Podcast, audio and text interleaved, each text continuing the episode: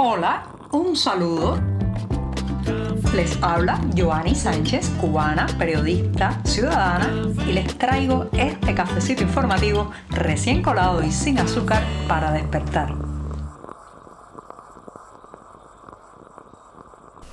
Epicentro de la semana, miércoles para compartir noticias sobre Cuba, miércoles para tomarme un buen buchito de café amargo, miércoles para decirles mis opiniones respecto a muchos temas. Así que voy con este primer sorbito del 20 de septiembre de 2023. Se nos está terminando también el mes, así que voy con este sorbito caliente y amargo.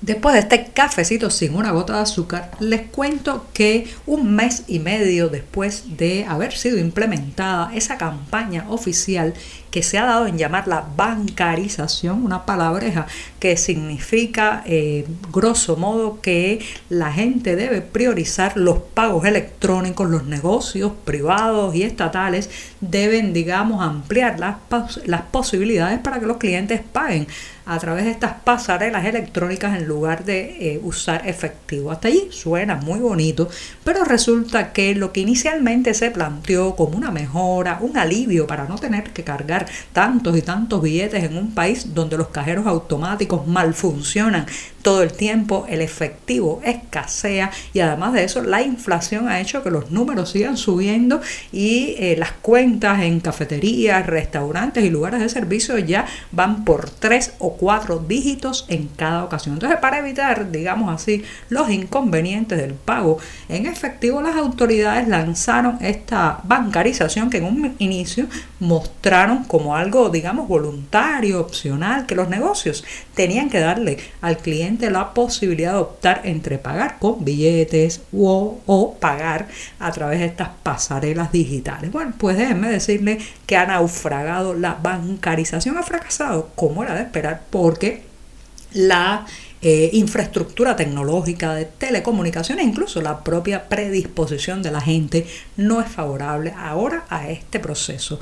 Un largo reportaje en la prensa oficialista intenta, intenta, digamos, maquillar los resultados de este mes y medio, pero entre los testimonios recogidos por esta misma prensa oficial y los comentarios al pie del artículo, queda claro que los cubanos rechazan la bancarización y no, no porque seamos enemigos de lo digital, no porque eh, tengamos, digamos, rezagos del pasado y suspicacias con el pago electrónico, sino, señoras y señores, porque no están dadas las condiciones. Muchos negocios rechazan los pagos digitales porque después, está claro, no podrán sacar ese dinero del banco.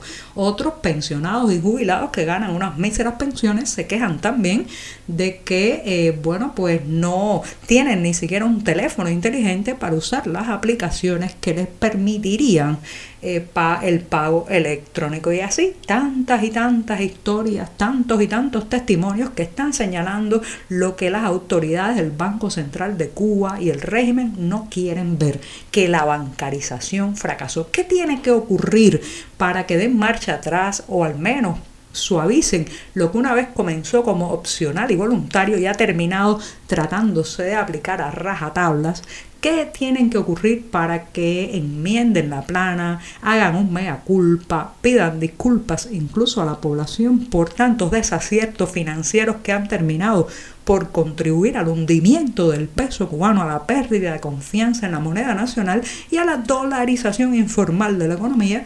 Bueno, pues lo que tiene que pasar no sé, pero dudo, dudo que echen atrás lo que ya comenzaron. Asimismo pasó con la impopular tarea de ordenamiento y llevamos ya varios años cargando ese, ese mastodonte disfuncional. Lo mismo ocurrirá con la bancarización. Pero ¿saben algo? La realidad no se puede imponer. Ellos seguirán hablando de pago electrónico por un lado, pero en las calles, en las calles el dinero en efectivo y especialmente la moneda extranjera seguirán siendo los reyes. Los problemas del transporte público, la necesidad de tener más autonomía y también las dificultades para comprar combustible han hecho que muchos cubanos opten por las motos eléctricas, conocidas en la isla como motorinas. El problema es que estas motorinas están asociadas a muchos dramas, ¿sí? Según los propios bomberos, estos son, señoras y señores, informaciones y datos oficiales, ellos han sofocado 300 incendios provocados por baterías de motos eléctricas nada más que en el primer semestre de 2023. O sea, en los primeros seis meses de este año, 300 incendios a lo largo de toda la isla provocados por las baterías de estas motorinas. 10 veces más que en 2019. Casi en todas se pierde, según esta información oficial, casi en todos estos incendios se pierde más de la mitad o incluso la totalidad de la vivienda donde está siendo cargada esta moto eléctrica, además de muchos objetos de valor, lo cual, como saben, es un drama porque para muchas de estas familias recuperar esos electrodomésticos, esos muebles, esos colchones perdidos es prácticamente imposible a corto y mediano plazo.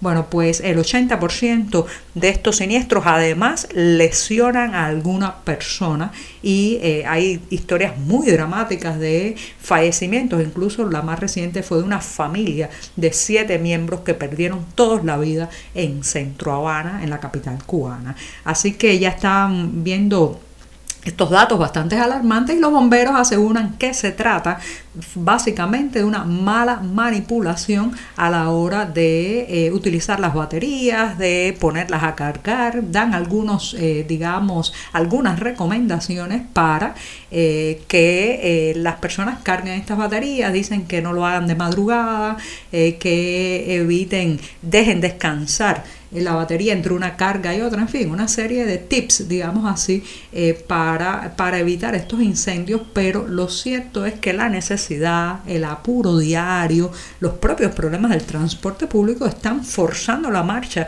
y también los precios. Mucha gente opta por baterías que incluso no están, digamos, registradas, no tienen todas las garantías de calidad porque son más económicas. Ya saben que el bolsillo importa mucho en estos casos, pero más más debe importar la vida. Las protestas masivas en Cuba del 11 de julio de 2021 no solamente nos dejaron imágenes impresionantes de calles llenas al grito de libertad, no solamente nos devolvieron la confianza cívica de que como pueblo no habíamos perdido el músculo de la protesta, la energía para eh, reclamar los derechos en nuestras calles y avenidas, sino que lamentablemente también dejaron decenas, cientos de presos políticos. Se calcula que más de mil personas fueron a la cárcel tras estas manifestaciones y uno de los casos más emblemáticos es el de los hermanos Nadir y Jorge Martín Perdomo, porque ya saben, cuando arrestan a dos personas de un mismo núcleo familiar, pues está claro que ese hogar se rompe de manera abrupta, dramática y pues esa familia tiene sobre sus hombros el doble problema de ayudar a liberar a los suyos, llevarle la comida a prisión y bueno, pues una serie de dramas, velar por su salud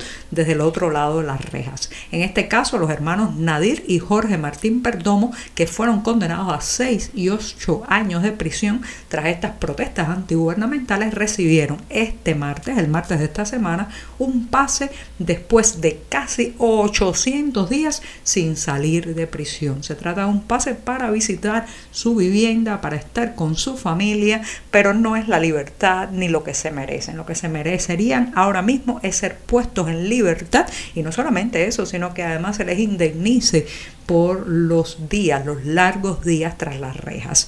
En este caso, pues podrán abrazar a los suyos, dormir en su cama, eh, ver también cómo han crecido sus hijos, cómo están sus familiares más cercanos, pero tendrán que retornar a la injusta prisión. Hay que seguir alzando la voz no solamente por Nadir y Jorge Martín Perdomo, eh, que están entre los casos más conocidos, sino también por aquellos más invisibilizados, más anónimos, pero que también fueron a parar a la cárcel por reclamar sus derechos en las calles cubanas. El drama de la emigración cubana de la isla en fuga también puede contarse con acordes de humor y comedia. Esa es la propuesta de la obra de teatro Se van las Carbonell, que desde mediados de agosto pasado pues se está presentando en el Teatro Íntimo de Miami, Estados Unidos, y estará en cartelera hasta el próximo primero de octubre. Se trata de una obra del dramaturgo cubano residente en Los Ángeles, Raúl de Cárdenas, y está dirigida por Juan Roca. Y esta obra de Se van las Carbonell se inserta en digamos, una trilogía más completa con el título Las Carbonel de la calle Obispo, una de las obras más emblemáticas de De Cárdenas. ¿Cuál es la historia que cuenta esta pieza dramatúrgica? Una que yo creo que todos los cubanos sentimos como propia. Se trata de 1980, el éxodo del Mariel, cuando una de las hermanas de la familia retorna a la isla después de haber salido de ella para intentar buscar a las otras que quedaron. Una historia de desarraigo, exilio, reunificación familiar, dolor y abrazos. Y con esto sí, me despido hasta mañana jueves, mi día preferido de la semana. Muchas gracias. Por hoy es todo. Te espero mañana a la misma hora. Síguenos en 14medio.com. También estamos en Facebook, Twitter, Instagram y en tu WhatsApp. No olvides, claro está, compartir nuestro cafecito informativo con tus amigos.